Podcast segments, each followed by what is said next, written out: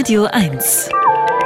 Einfach Schröder. Berlin ist wohl die einzige Stadt der Welt, wo die Menschen wählen gehen und sich schon direkt, wenn der Wahlschein in der Urne gelandet ist, darüber ärgern, was sie da schon wieder für einen Mist zusammengewählt haben. Das Auszählen der Stimmen kann allerdings noch ein bisschen dauern. Die CDU will erstmal die Vornamen aller Grünen Wähler wissen.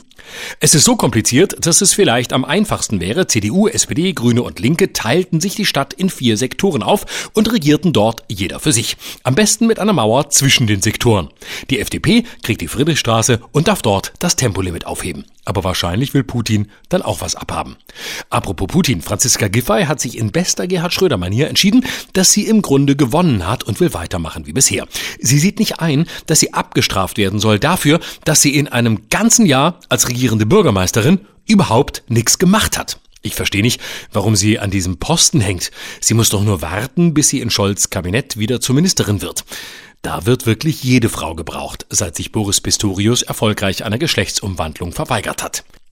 Im Grunde war es Silvester, was Franziska Giffey schwer geschadet hat. Und es ist ein bisschen traurig, denn dass Silvester für Frauen gefährlich wird, das sind doch eigentlich eher Kölner Verhältnisse. Schade, Berlin. Die Regierungsbildung wird schwierig, aber das soll uns nicht beunruhigen.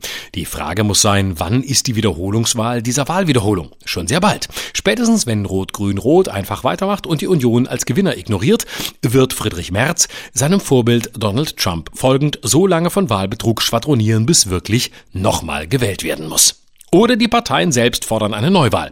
In den letzten Prognosen kam das Meinungsforschungsinstitut Civey zu dem Ergebnis, Union und SPD seien gleich auf. Und dann trennten sie am Ende zehn Prozentpunkte.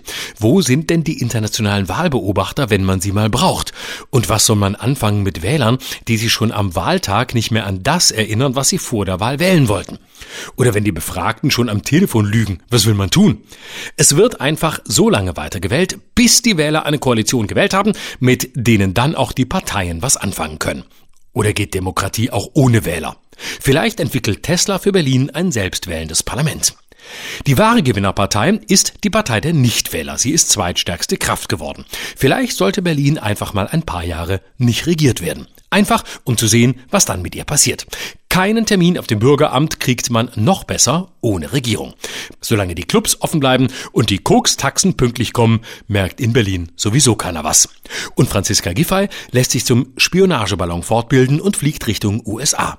Dabei wünsche ich ganz viel Glück. Florian Schröder. Immer dienstags im schönen Morgen und jederzeit auf radio1.de.